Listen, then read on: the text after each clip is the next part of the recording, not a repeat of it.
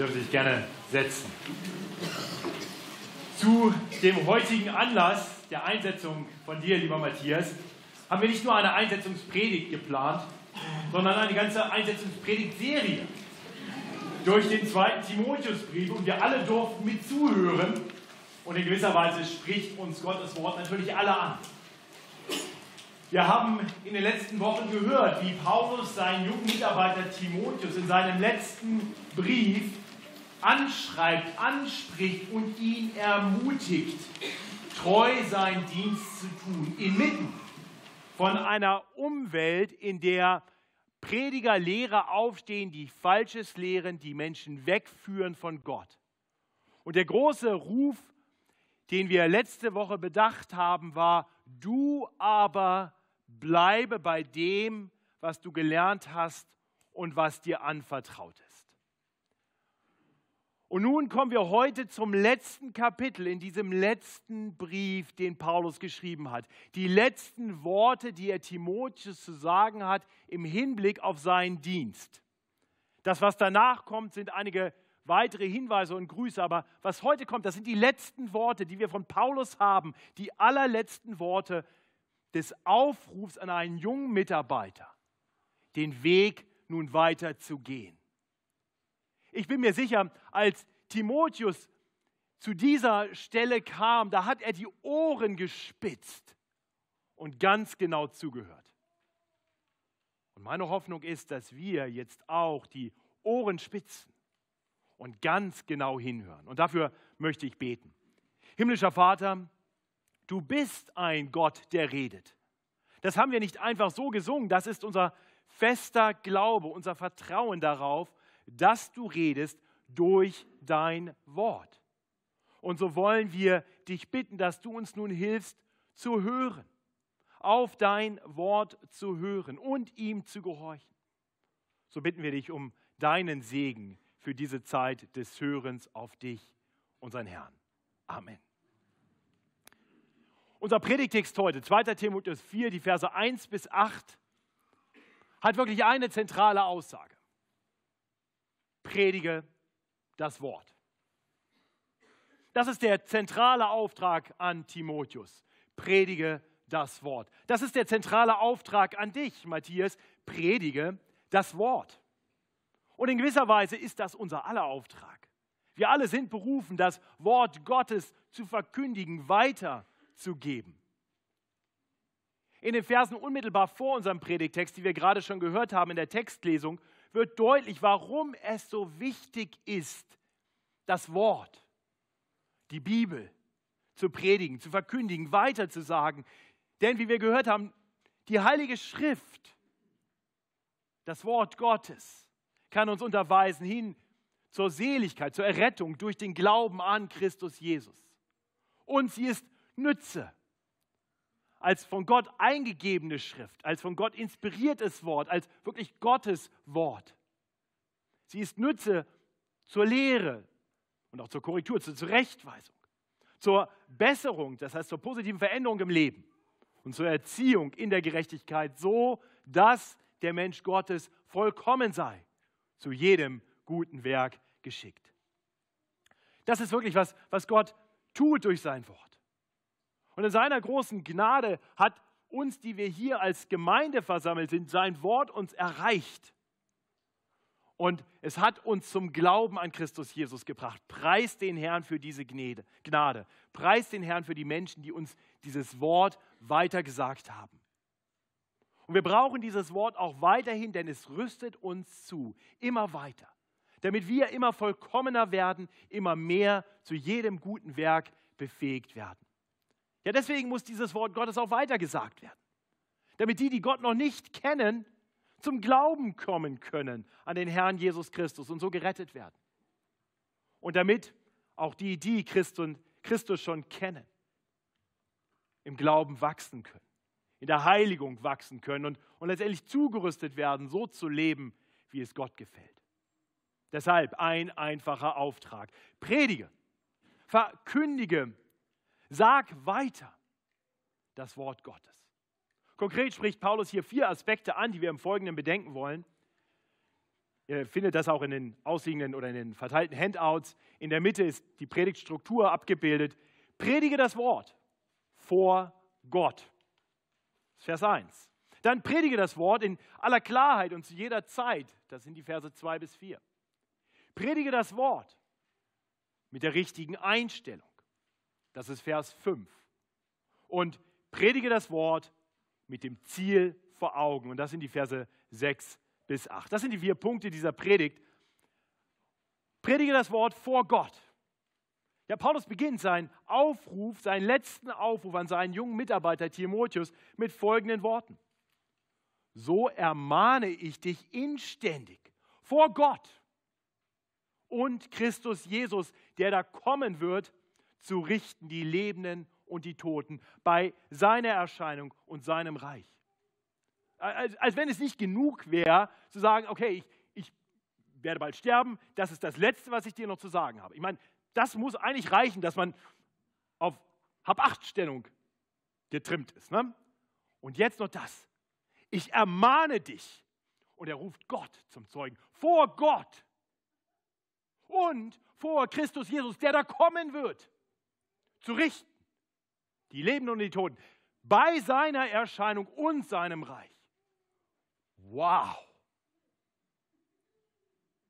Okay.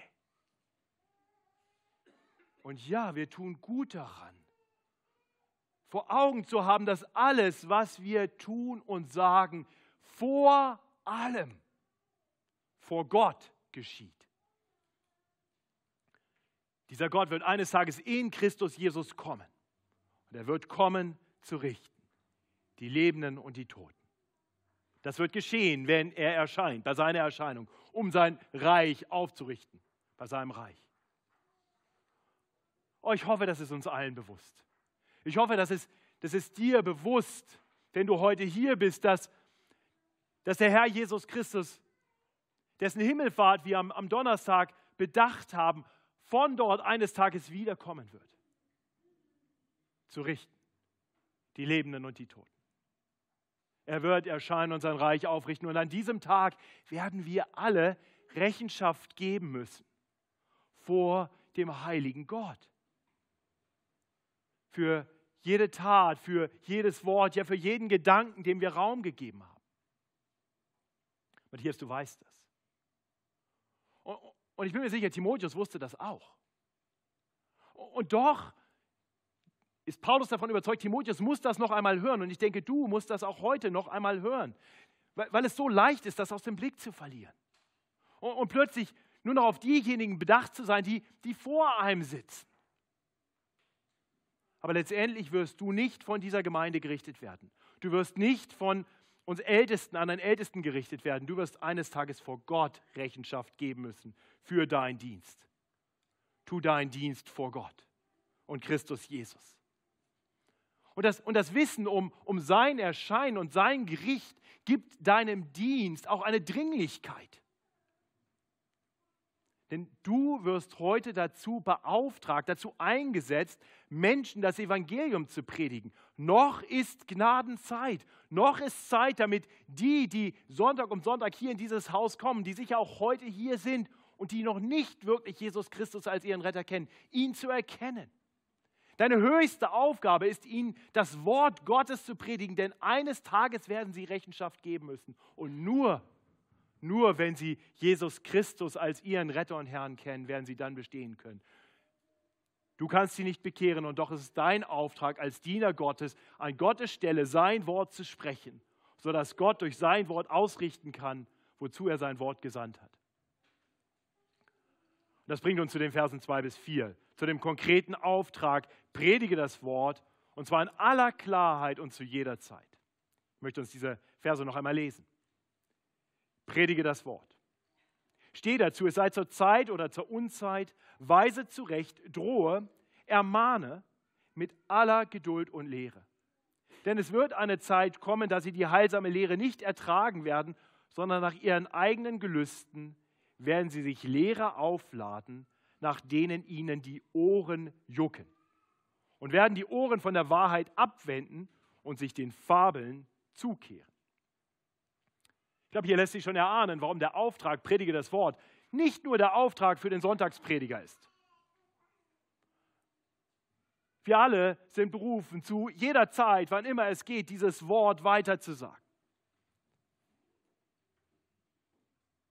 Ich hoffe, wir sind darauf bedacht. Wir, wir sollten bedenken, was Paulus am Ende von Kapitel 3 über Gottes Wort gelehrt hat, dass dieses von Gott inspirierte Wort Nütze ist zur Lehre, zur Zurechtweisung, zur Besserung, zur Erziehung in der Gerechtigkeit, dass der Mensch Gottes vollkommen sei, zu jedem guten Werk geschickt. Und genau das scheint, Timotheus, äh, scheint, scheint Paulus hier nochmal vor Augen zu haben, wenn er Timotheus eben nicht nur sagt, predige das Wort, sondern nochmal erwähnt, was das eigentlich genau bedeutet. Das heißt nicht einfach akademisch etwas zu erklären, was hier steht und vielleicht noch die griechische Vokabel zu übersetzen und ähm, ein bisschen Hintergrund zu erklären. Predigen das, predige das Wort heißt zurechtweisen, es heißt drohen, es heißt ermahnen. Das heißt, ich spreche an Gottes Stelle. Du bist berufen, an Gottes Stelle in das Leben der Menschen hineinzusprechen. Das wird nicht immer populär sein. Menschen wollen nicht zurechtgewiesen werden. Ermahnen, drohen womöglich noch. Das ist politisch korrekt und, und anstößig. Also Menschen wollen, wollen lieber in dem, was sie glauben und tun, bestätigt werden. Dann kriegst du Applaus. Aber Paulus macht deutlich, nein, dieses Wort muss so ins Leben von Menschen gesprochen werden, dass es auch Dinge verändern kann. Dass es sie zurüstet zu jedem guten Werk, dass es sie korrigiert, wo sie auf Abwägen sind im Leben und im Glauben. Und das sollst du zu jeder Zeit tun. Zu jeder Zeit, Matthias. Es gibt Zeiten, dass das eine wahre Wonne, Pastor zu sein glaube im Moment bin ich unheimlich gerne Pastor. Ich weiß, du wirst heute unheimlich gerne als Pastor eingesetzt. Wir, wir erleben, die Gemeinde wächst, wir erleben Menschen, werden in ihrem Leben verändert, wir erleben Bekehrung, wir erleben, wie Gottes Wort mit Freude aufgenommen wird und Dinge tut, die nur Gottes Wort tun kann. Preis den Herrn für solche Zeiten. Aber es wird eben auch die anderen Zeiten geben. In Vers 3 und 4 ist die Rede davon, dass da Zeiten kommen, wo sie die heilsame Lehre nicht ertragen werden, sondern sich nach ihren eigenen Gelüsten Lehre aufladen, nach denen ihnen die Ohren jucken.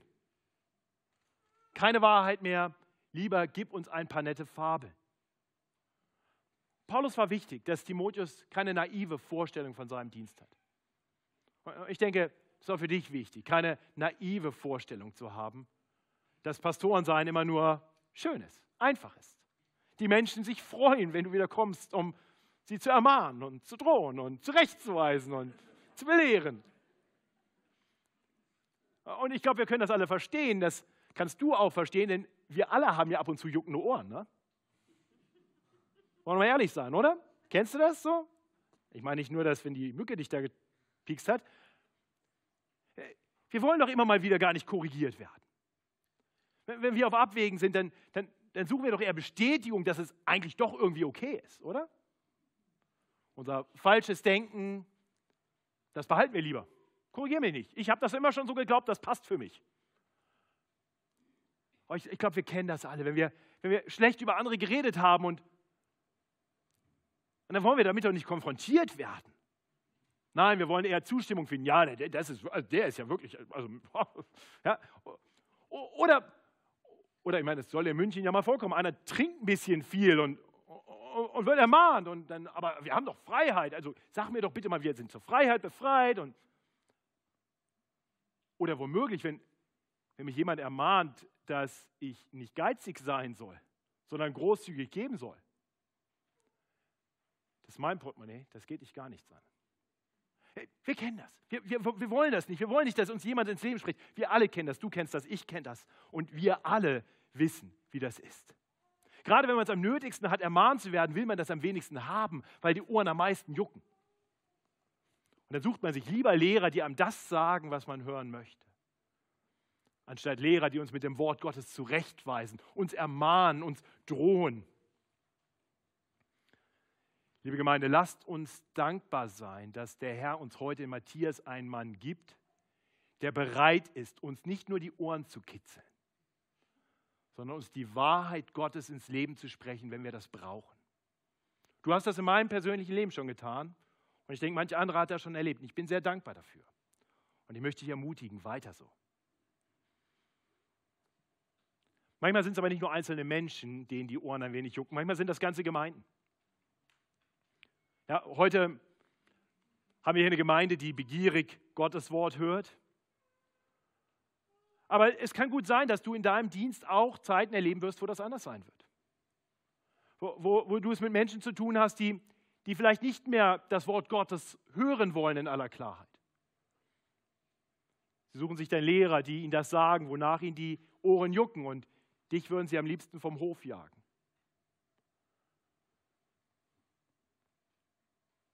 Und, und vielleicht gibt es bei uns ganz andere Gefahren. Vielleicht ist bei uns gar nicht die Gefahr, dass wir das Wort Gottes nicht hören wollen, sondern wir achten das sehr hoch und wir sind sehr stolz darauf, dass wir es sehr hoch achten. Und wir sind so gut zugerüstet, dass wir eigentlich selber alle in der Lage sind, jeden anderen zu belehren. Und auf andere Gemeinden hinabzuschauen und auf Menschen, die nicht so leben wie wir, hinabzuschauen. Vielleicht ist das eine Tendenz für uns, schon die Ohren jucken, darin in unserer falschen Haltung bestärkt zu werden. Als ich darüber nachgedacht habe, wo ist vielleicht die größte Gefahr für unsere Gemeinde im Moment, habe ich gedacht, wahrscheinlich ist es das, geistlicher Stolz. Auch da bist du berufen, uns nicht das zu sagen, was wir gerne hören wollen, sondern uns auch mal zu ermahnen.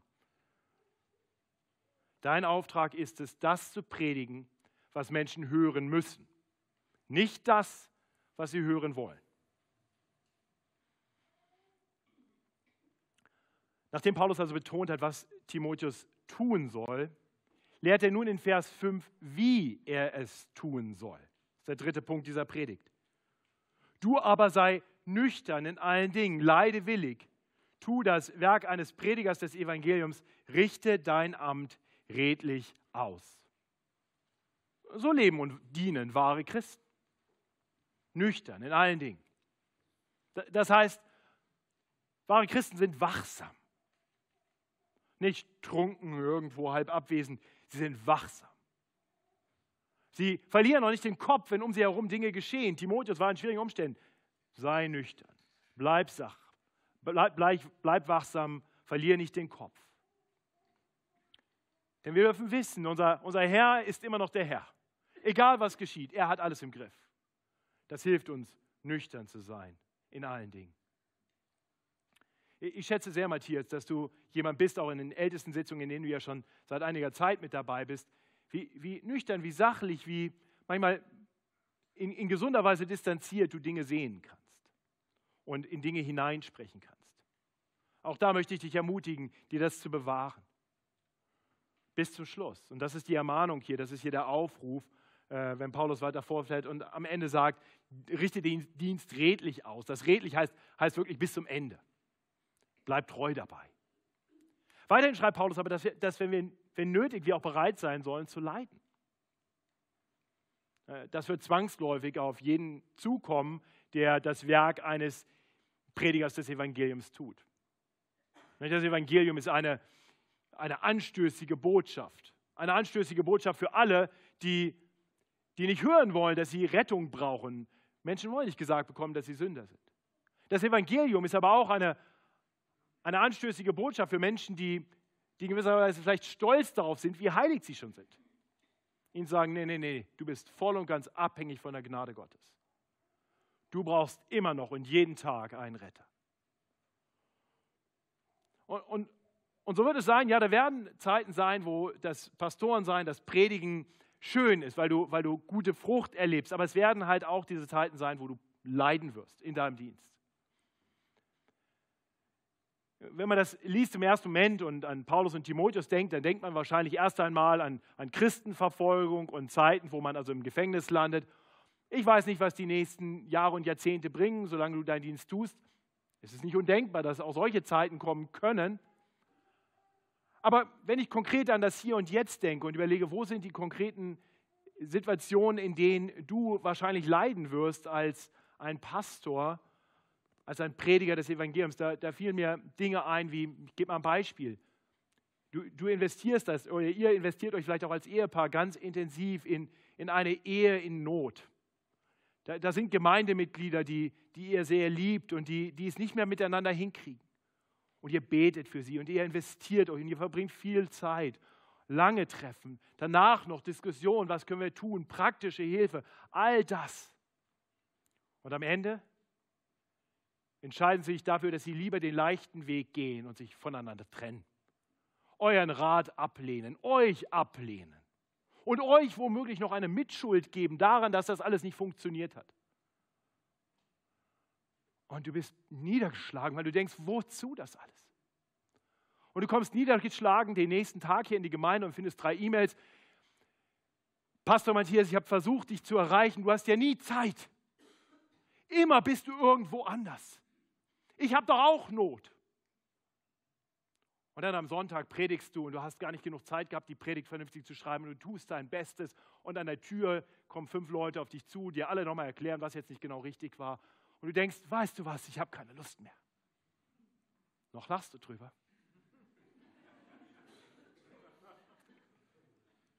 Ich kann dir sagen, ich weiß, wovon ich rede. Leide willig. Tu deinen Dienst vor Gott für Gott und überlass ihm die Ergebnisse. Tu das bis zum Schluss, treu. Und liebe Ruth, mir ist klar, dass das betrifft dich genauso.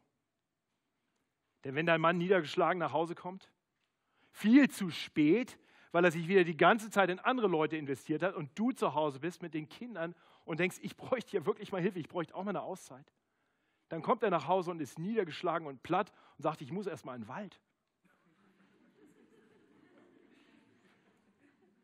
Und dann später am Abend erzählt er dir, was los war. Und denkst, ist es das wert? Das können schwere Zeiten sein. Leidewillig. Weiß, für wen ihr das, wisst, für wen ihr das tut. Ihr seid Prediger des Evangeliums. Und das ist eine Botschaft, die wird für manche der Lottergeruch des Todes sein. Aber bei anderen wird es Großes ausrichten. Und auch das sieht der Herr. Und möget ihr das in eurem Dienst immer wieder erleben, dass der Herr euch ermutigt, auch in solchen Zeiten, immer und immer wieder. Und vertraut darauf, viele gute Frucht, die der Herr durch euch bringen wird, werdet ihr erst im Himmel sehen.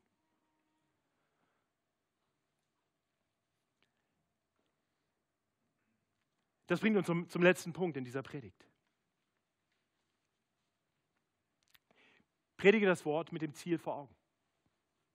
Hier schreibt Paulus wirklich über sich selbst. Er bringt sein eigenes Beispiel, aber er wendet es dann wieder an, auch auf Timotheus. Er schreibt, ich werde schon geopfert und die Zeit meines Hinscheidens ist gekommen. Ich habe den guten Kampf gekämpft, ich habe den Lauf vollendet, ich habe Glauben gehalten.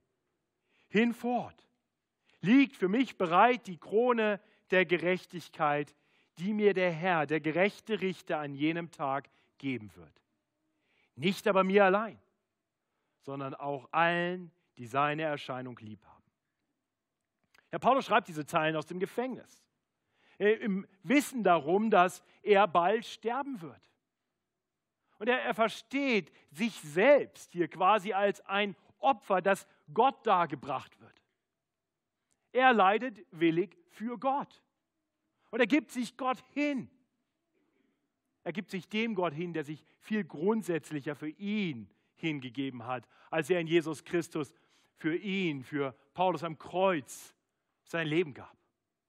Sodass Paulus und jeder, der auf ihn vertraut, eben nicht gerichtet wird von Gott, sondern seine Gnade findet. Annahme, liebende Annahme, weil Gott den Vater kennt. Paulus, Paulus kannte seinen Retter den Retter, der für ihn gestorben war. Und, und diesem Retter ist er bereit zu dienen. Für diesen Retter ist er bereit zu leiden. Sein Leben zu investieren und zu verlieren.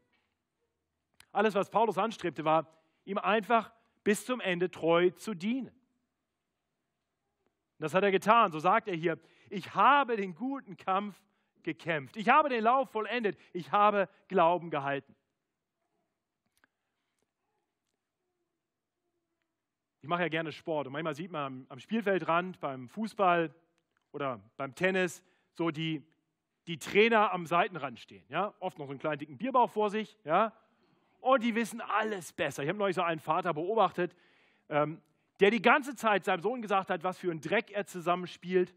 Ja, ich habe gedacht, wow, der Vater muss auch relativ gut sein, wenn er also seinen Sohn, der super gespielt hat, so zusammenfaltet. Ja, und dann habe ich ihn neulich mal getroffen und gesagt, wollen wir eine Runde spielen, Norbert? Also, ja, können wir machen. Ja. Äh, als es dann 6-4, 6-0 für mich stand, habe ich gesagt, also ich glaube, gegen seinen Sohn habe ich schon mal verloren. Es gibt so diese, diese Leute, die stehen am Spielfeld und wissen alles besser. Aber Paulus ist nicht so einer.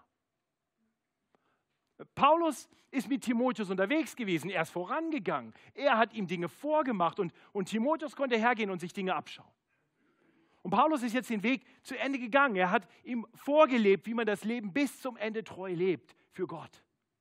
Und jetzt ruft er quasi seinem jungen Mitarbeiter zu, sagt, es lohnt sich, ich bin den Weg gegangen, mir nach. Das ist, was Paulus dir zuruft. Folg ihm nach. Es wird nicht immer leicht sein, aber es lohnt sich. Das heißt, nachdem Paulus Timotheus gesagt hat, in welcher Weise und mit welcher Einstellung er seinen Dienst tun soll, lenkt er nun den Blick wieder hin zu Gott und hin zu dem Tag seiner Erscheinung. Das ist ganz interessant, wie Vers 8 wirklich die, die Gedanken aus Vers 1 wieder aufgreift. Sagt, hinfort liegt für mich die Krone der Gerechtigkeit, äh, bereit, die Krone der Gerechtigkeit, die mir der Herr, der gerechte Richter, an jenem Tag geben wird, nicht aber mir allein, sondern allen, die seine Erscheinung lieb haben. Ist nicht schön zu hören, was Paulus hier tut? Er ruft, ich hab's fast geschafft. Der Sieg ist gewiss. All das Ausharren im Dienst, all die Tränen, all das Leid, es war es wert. Denn der Herr, dem ich treu gedient habe, ist treu. Der Herr, dessen Wort ich verkündigt habe, ist treu. Dem, dem ich gedient habe, nicht nur zur Zeit, sondern auch zur Unzeit, er ist treu. Ja, mehr noch, er wird mich reich beschenken. Und so ruft der Timotheus zu, komm, komm hinterher. Die, die Krone der Gerechtigkeit, die ich jetzt empfange, die ist nicht nur für mich. Der hat einen ganzen Schrank voll damit. Auch für dich und für dich und für jeden der ihm entgegenlebt, vor ihm lebt. Das ist das, was, was Paulus hier meint. Nicht aber mir allein, sondern auch allen, die seine Erscheinung lieb haben. Allen, die die Sehnsucht danach haben, Herr, komm. Wenn du heute hier bist und du hast den Herrn noch gar nicht im Blick, das ist, das ist noch nicht dein Fokus, vor Gott zu leben, dein Leben für Gott zu leben, dann da möchte ich dir sagen, egal ob du das jetzt glaubst oder nicht, ob du darauf vertraust oder nicht, es ist ein Fakt, der eines Tages auch für dich und für alle sichtbar werden wird. Der Herr wird kommen. Du kannst bis dahin leugnen, dass es ihn überhaupt gibt, aber er wird kommen. Er wird erscheinen. Und wir werden alle vor ihm erscheinen müssen. Ich, ich sage das ganz bewusst im, im Sinne von Paulus, als ein ermahnendes und vielleicht sogar drohendes Wort. Der Herr, der gerechte Richter wird erscheinen. Und wenn du dich nicht rufen lässt, wenn du dein Leben nicht vor ihm lebst, wenn du nicht auf sein Wort hörst und versuchst danach zu leben, mit seiner Hilfe dann, wenn du all das nicht tust, dann, dann wird das kein froher Tag für dich sein. Kehre um. Höre auf die Worte des Evangeliums, höre auf die gute Nachricht, dass Gott zu uns Menschen schon einmal gekommen ist, dass er schon einmal erschienen ist. Das ist niedergeschrieben, es ist glaubhaft bezeugt, damit wir es wissen können, Gott ist real und Gott ist in Jesus Christus gekommen, um uns aufzuzeigen, wie er wirklich ist und um uns zu rufen zu ihm hin, dass wir uns in seinem Licht in rechter Weise sehen, damit wir erkennen, dass wir einen Retter brauchen, einen Erlöser brauchen, weil wir aus uns heraus nicht vollkommen gut sind. Und er ist gekommen, um die gerechte Strafe, die wir im Gericht verdient hätten, auf sich zu nehmen. Deswegen haben wir Christen das Kreuz, an dem Jesus Christus sein Leben gab. Stellvertretend für Sünder wie dich und mich. Stellvertretend für jeden, der zu ihm kommt im Glauben, der sich ihm anvertraut, der ihn Herrn sein lässt. Und der darauf vertraut, er wird wiederkommen, eines Tages. Und jeder, der ihn erkennt und jeder, der weiß, dass wir aufgrund seines stellvertretenden Todes am Kreuz, wenn wir ihm vertrauen, dann bestehen können, der wird sein Erscheinen nicht fürchten, sondern lieb haben. Der Herr kommt. Er kommt und dann ist es geschafft. Ich habe meinen Lauf vollendet. Ich weiß, du möchtest gerne einige Jahre als Pastor dienen, aber ganz ehrlich, wenn er heute Nachmittag käme, ich hoffe, du würdest jubeln. Geschafft. War nicht lang, hat gereicht. Die Krone liegt bereit. Liebe Gemeinde, möge das unser aller Ruf sein, unsere Hoffnung, unsere Sehnsucht sein. Der Herr wird kommen. Bis dahin hat er uns aus dieser Welt herausgerufen, um als seine Botschafter an Christi Stadt hier auf Erden sein Wort weiterzusagen, damit noch viele Menschen in dieses Reich hineinkommen, bereit sind für sein Erscheinen, um einander zu helfen, diesen Weg immer weiter zu gehen, sodass wir immer mehr so werden, wie es Gott gefällt und gut für uns ist. Und dann kommt er, irgendwann.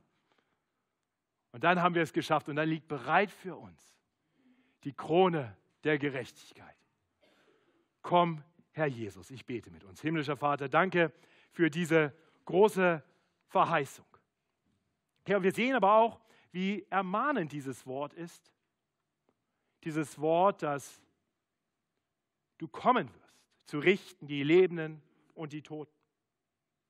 Herr, ich möchte dich bitten für uns alle, dass wir mehr und mehr leben als Menschen vor dir dass wir weniger auf unsere Lebensumstände schauen, weniger darauf schauen, was die Menschen um uns herum wollen und was sie gut heißen und mehr auf dich. Dass das unser Leben prägt, dass wir mit frohem Herzen dir dienen.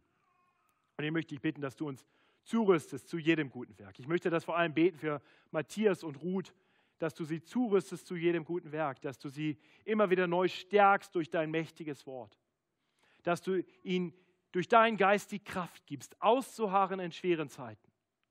Und dass du ihnen es schenkst, dass sie immer wieder erleben dürfen, wie du sie gebrauchst und segnest und stärkst in ihrem Dienst. Aber vor allem möchte ich beten, dass du ihnen immer wieder hilfst, das Ziel vor Augen zu haben. Das Ziel, auf das wir alle zuleben dürfen. Danke, dass wir miteinander auf diesem Weg sein dürfen. Danke, dass Matthias uns als Pastor dienen darf auf unserem Weg diesem Ziel entgegen. Wir preisen dich dafür. Amen.